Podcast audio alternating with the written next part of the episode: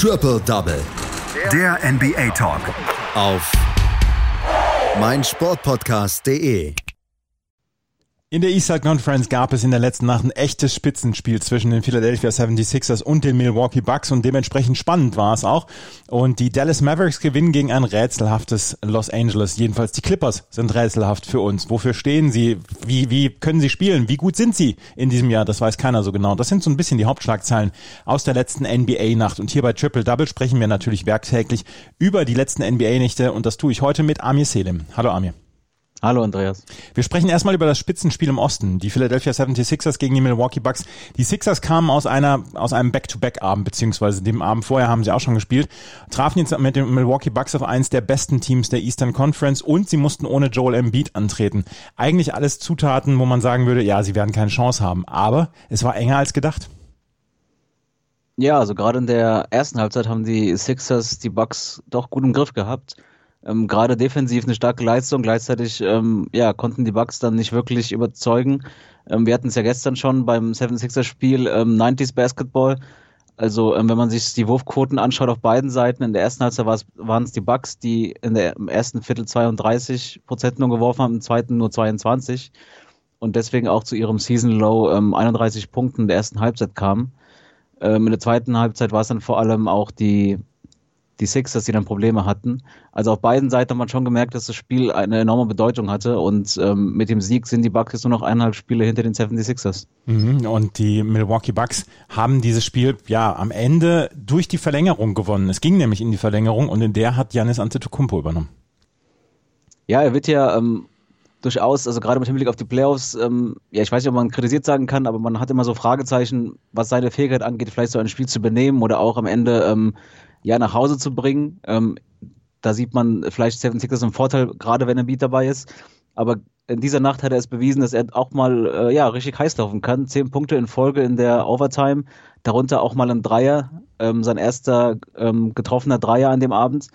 Und ähm, ja, so kann man das machen. Na, dann ähm, führten die Bucks mit 105 zu 98 ähm, eine Minute vor Schluss und ähm, demonstrativ setzte er sich dann auf den Boden des Parketts ähm, zum Unmut der Sixers-Fans und der Sixers selbst. Aber ja, das war auf jeden Fall eine starke Vorstellung von ihm. So kann man dann ein Spiel nach Hause bringen. 109 zu 105 ging es am Ende aus. Aber wir können sagen, beziehungsweise können wir sagen, die ähm, Milwaukee Bucks haben eine sehr starke Starting Five, hat auch letzte Nacht komplett abgeliefert, alle fünf zweistellig gewesen in Punkten. Aber dass die Bank so ein bisschen dünne besetzt ist im Moment? Ja, definitiv. Ähm, Sie haben jetzt aber auch dann einige Spieler, die ähm, ja in der erweiterten Rotation waren, jetzt abgegeben. DJ Wilson, DJ Augustine gehen jetzt äh, zu den Rockets.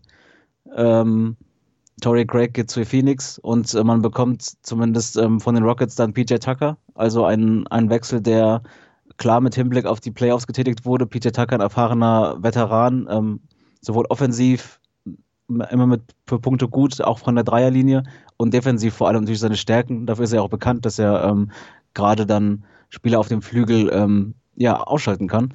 Und ich glaube, das könnte dann nochmal eine Komponente sein, die gerade in den Playoffs dann oder bei so großen Spielen gegen starke Gegner ähm, entscheidend sein kann. Ja, Houston ähm, schickt PJ Tucker, Rodion Skurz und ähm, den 2022 First Round Pick ähm, der Bucks, die sie eigentlich vorher noch hatten, wieder zurück nach Milwaukee für DJ Augustine, DJ Wilson und einen 2023er nicht geschützten First-Round-Pick. Und ähm, da kommen PJ Tucker mit seiner unglaublich guten Defensive aus Houston zu den Milwaukee Bucks. Der könnte so, so ein bisschen ja, ein Faktorspieler werden dann in, in der Off in der Postseason. Ja, es sind ja ohnehin ein gutes Defensivteam. Ich glaube, die Probleme, die die Bucks haben, gerade in den Playoffs, ähm, sind, waren ähm, zuletzt ja immer die offensive Sache, die Frage, okay, was passiert, wenn Janis ähm, offensiv ausgeschaltet wird? Dann braucht man halt einen Middleton, der heiß läuft. Man hat jetzt äh, Shrew Holiday dabei, der auch da vielleicht noch ein bisschen mehr bietet, als es letztes Jahr Eric Bledsoe konnte. Und ähm, ja, wenn man dann defensiv nochmal einen, einen Zacken drauf tut, dann ja, kann man dann die Gegner auf jeden Fall unter Druck setzen. Und dann ist dann vielleicht auch dann noch, dann ist dann auch offensiv, sind dann, dann mehr Kapazitäten noch dabei.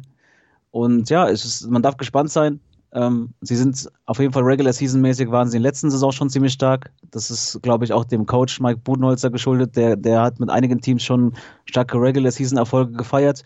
Und jetzt ist es, glaube ich, bei den Bucks ganz klar. Ich glaube, ihnen ist wichtiger jetzt für die Playoffs ähm, eine gute Position oder beziehungsweise einen guten, einen guten Roster zu haben weil ähm, ich glaube, es bringt ihnen nichts, wenn sie wieder die Nummer als Nummer 1 Team im Osten sind und am Ende dann in den Playoffs ähm, ja wieder vielleicht früher scheitern, als sie es gerne hätten. Mhm. Die Philadelphia 76ers vielleicht auch so ein bisschen müde gewesen. Tobias Harris nach seinem starken Abend vorgestern oder gestern ähm, hatte er letzte Nacht nur 19 Punkte, 8 von 23 aus dem Feld. Er hat noch am Vorabend gerufen, I am an All-Star. Das war keine All-Star-Leistung. Ja, das ist jetzt natürlich ähm, ärgerlich für ihn. Ähm, wie gesagt, äh, eine Nacht zuvor dann überragt, ähm, diese Nacht dann Probleme gehabt, aber das ist, glaube ich, okay. Ähm, es war, wie gesagt, ein Back-to-Back-Spiel ähm, gegen eine sehr gute Defense. Und ähm, trotzdem hätten sie ja das Spiel ja gewinnen können. Also sie waren lange Zeit ja vorne, teilweise, zeitweise 19 Punkte vorne vor den Bucks. Also es war nicht so, dass die, dass die 76ers ähm, gar keine Chance hatten. Ähm, am Ende natürlich auch etwas Glück, dass der, dass der Dreier ähm, von Korkmaz kurz vor Schluss der Regular Time ähm, noch reinging. Und auch in der OT, trotz der krassen Führung nach, nach Jannes Lauf ähm, hatte Simmons einen, einen Dreier, also während man Jannis auf der einen Seite seinen einzigen Dreier reinmachte, machte das Simmons auf der anderen Seite und dann kam man noch mal ran, aber dann war es dann halt, äh, war die Zeit dann nicht mehr ausreichend, um da noch mal ranzukommen. Also ich glaube, die Seven Sixers können trotzdem zufrieden sein. Sie haben mit Joel Embiid ihren besten Spieler nicht dabei. Ähm, Seth Curry ging sieben Minuten vor Ende der Regular Time raus. Also ich glaube, die Seven Sixers sind eigentlich ganz zufrieden, dass sie gegen ja, ein Team, auf das sie in den Playoffs treffen können, so gut zurechtkommen, auch ohne ihren besten Spieler. Die Milwaukee Bucks gewinnen, also dieses Spiel sind jetzt bei 26 und 14 in der Eastern Conference auf Platz 3, die Philadelphia 76ers, zusammen mit den Brooklyn Nets, da sprechen wir gleich noch drüber, auf Platz 1 mit 28 Siegen und 13 Niederlagen. Zwei der rätselhaftesten Teams der Western Conference kommen aus Dallas und aus Los Angeles, die Clippers und die Mavericks. Zwischendurch sind sie für überragende Leistungen gut, zwischendurch zeigen sie aber auch Leistungen, wo man sich fragt, Mensch, haben die Basketball äh, wirklich nicht gelernt. Und in der letzten Nacht aber haben die Dallas Mavericks überragt. Und vor allen Dingen Luka Doncic. 105 zu 89 geht es am Ende für die Mavericks gegen die Clippers aus. Die Clippers nach wie vor kommen sie nicht aus dieser Ergebniskrise raus. Ja, und die ähm, Dallas Mavericks haben Luka Doncic. Ja, es ist wie so oft bei den Dallas Mavericks, gerade wenn sie dann gewinnen, ähm, Luka Doncic nicht in den Griff zu kriegen vom Gegner. Es war auch, ähm, waren auch die Worte sowohl von den Spielern, also von Kawhi Leonard und Paul George als auch vom, vom Coach der, der Clippers, Tyron Lue, dass sie, dass sie eigentlich zufrieden waren. Gerade Tyron Lue war zufrieden mit der Leistung seiner Schützlinge. Defensiv, aber musste klar zugeben, man hatte überhaupt keinen Zugriff auf Luka Doncic, der ja offensiv dann wieder geliefert hat, 42 Punkte gemacht und auch gute Wurfquoten, allein 22 Punkte in der ersten Halbzeit und dann, wie so oft, auch in der entscheidenden vierten Viertel dann neben, neben Punkten auch einige wichtige Assists geliefert. Mhm. Die ähm, Dallas Mavericks haben Luka Doncic, wir haben es gesagt jetzt, der hat am Ende 42 Punkte aufgelegt, neun Assists und auch sechs Rebounds. Wenn Luka Doncic 42 Punkte auflegt, ist es nicht ganz so leicht, dieses Spiel dann noch zu verlieren. Die haben es natürlich auch nicht verloren, aber wenn sie Luka Doncic so haben und dann auch noch Christoph Porzingis, der unter den Brettern aufräumt mit 13 ähm, Rebounds, dann kann es ihnen nicht so schlecht gehen. Ja, definitiv. Es war wirklich eine gute Leistung der, der Dallas Mavericks ähm, sowohl offensiv als auch defensiv. Also im ersten Viertel haben sie noch 29 Punkte zugelassen und danach ähm, kamen die Clippers gerade so an 20 Punkte ran. Äh, drei, Im dritten Viertel 20 Punkte, im vierten nur 18 Punkte. Also das war schon eine solide Leistung und ähm, damit haben sie jetzt auch die, die Serie gegen die Clippers in der Saison gewonnen. Also ich glaube, das ist auch ein, ja, ein wichtiges Statement für die, für die Mavericks selbst zu sehen, hier, wir können so ein Team dann auch mal über die Saison schlagen. Ähm, und ja, es ist dann auch gut, dass eben, wie gesagt, nicht nur Luka Doncic, klar, der hat offensiv ähm, die, mit Abstand die meisten Punkte gemacht. Aber wie schon gesagt, er findet dann auch die Spots. Ähm, am Ende ein, Dreier für Maxi Kleber aufgelegt, einen LEU mit ihm gehabt und dann auch zum Beispiel auch einen ähm, einem Bronson, ähm, der vorher gar keine Punkte gemacht hat, ähm, einen Dreier aufgelegt im vierten Viertel. Also ich glaube, da, da sieht man doch schon ganz gut, dass das äh, gut zusammenläuft aktuell bei den Mavericks. Die Mavericks haben aber eine ganze Menge an Konkurrenz, gerade so in ihrem Segment. Portland ist dabei, San Antonio, Denver, natürlich auch die Clippers ähm, sind dabei. Was glaubst du, was traust du ihnen zu Richtung, Richtung Playoffs? Also sie scheinen relativ sicher im Play-In-Tournament zu sein, wenn sie nicht ganz viel Mist bauen. Ich meine, es sind noch 25 Spiele hin, aber ähm, trotzdem scheinen sie relativ sicher im Moment da zu sein. Was, was traust du ihnen zu?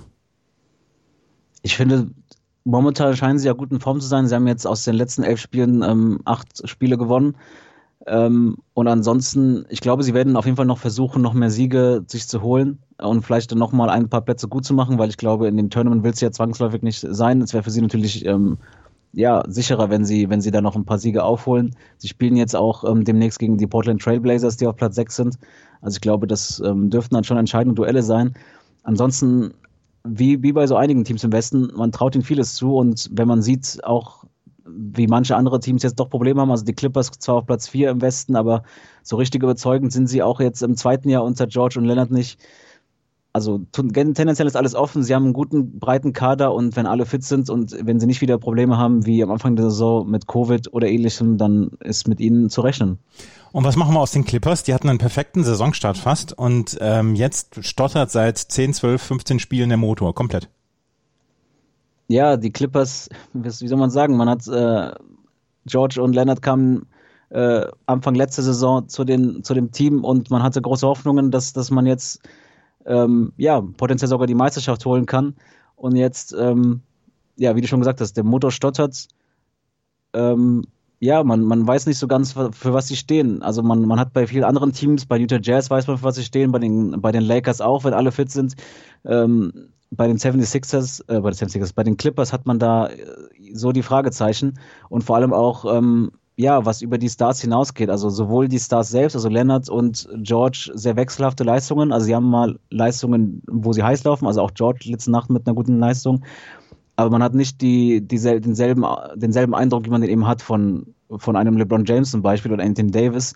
Und auch in der Breite ähm, hat man so seine Fragezeichen, wie das wieder, also wer da dann als drittes übernehmen kann. Luke Kennard, der am Anfang der Saison gekommen ist, ähm, bisher enttäuschend. Ähm, vielleicht kann ein Sergi Barker mit seiner Erfahrung in den Playoffs noch einen Unterschied machen, aber sie, sie suchen selbst, glaube ich, so nach ihrer Identität. Und ähm, ja, so langsam drängt dann auch die Zeit mit, mit Blick auf die Playoffs. Also momentan finde ich sie tatsächlich relativ enttäuschend und glaube auch, der, dass sie in der Serie gegen einige Teams, auch gegen schlechter gerankte Teams wie die Nuggets zum Beispiel, doch erstaunliche Probleme hätten. Die LA Clippers im Moment auf Platz 4 in der Western Conference mit 26 und 16, die Dallas Mavericks auf Platz 8 mit 21 und 18. Wir haben noch ein paar weitere Spiele aus der letzten Nacht, da können wir mal drauf gucken im Schnelldurchlauf. Die Detroit Pistons gewinnen gegen die Toronto Raptors mit 116 zu 112, sechste Niederlage in Folge für die Raptors, die jetzt bei 17 und 23 stehen. Äh, Sadiq Bay mit äh, 28 Punkten und 12 Rebounds für die Detroit Pistons erfolgreich. Die Brooklyn Nets gewinnen bei den Indiana Pacers mit 124 zu 115, erstes 40 Punktespiel von James Harden im Trikot der Brooklyn Nets. Er hat ein Triple-Double aufgelegt, 40 Punkte, 10 Rebounds, 15 Assists. Auch Domantas Sabonis mit einem Triple-Double, 18 Punkte, 11 Rebounds, 11 Assists für die Indiana Pacers. Die Sacramento Kings gewinnen bei den Washington Wizards mit 121 zu 119. Die Aaron Fox mit 28 Punkten erfolgreich. Russell Westbrook für die Washington Wizards mit einem Triple-Double, 26 Punkte, 14 Rebounds und 10 Assists. Die Cleveland Cavaliers gewinnen gegen die Boston Celtics mit 117 zu 110. Boston Celtics, ein ähnlich rätselhaftes Team wie die Clippers. Jason Tatum zwar mit 29 Punkten, aber auch der konnte die Niederlage nicht verhindern. Die San Antonio Spurs, nachdem sie sich von LaMarcus Aldridge quasi getrennt haben, gewinnen mit 106 zu 99 bei den Chicago Bulls. Der neue quasi Starting Center und Starting Forward Jakob Pöltl mit 20 Punkten und 16 Rebounds für die San Antonio Spurs erfolgreich. Die Golden State Warriors gewinnen bei den Houston Rockets, die damit zum 17. Mal hintereinander verloren haben, äh, mit 100 108 zu 94. Draymond Green mit einem Triple-Double, 16 Punkte, 12 Rebounds, 10 Assists. Die Memphis Grizzlies gewinnen gegen die Miami Heat mit 89 zu 85 und die Denver Nuggets gewinnen gegen Charlotte Hornets mit 129 zu 104. Michael Porter Jr. für Denver erfolgreich mit 28 Punkten und 13 Rebounds. Das war eine ereignisreiche Nacht in der NBA. Das war Amir Selim mit seinen Einschätzungen zu den Hauptspielen dieser Nacht. Danke, Amir. Danke auch, Andreas. Triple Double. Der NBA Talk. Auf meinsportpodcast.de.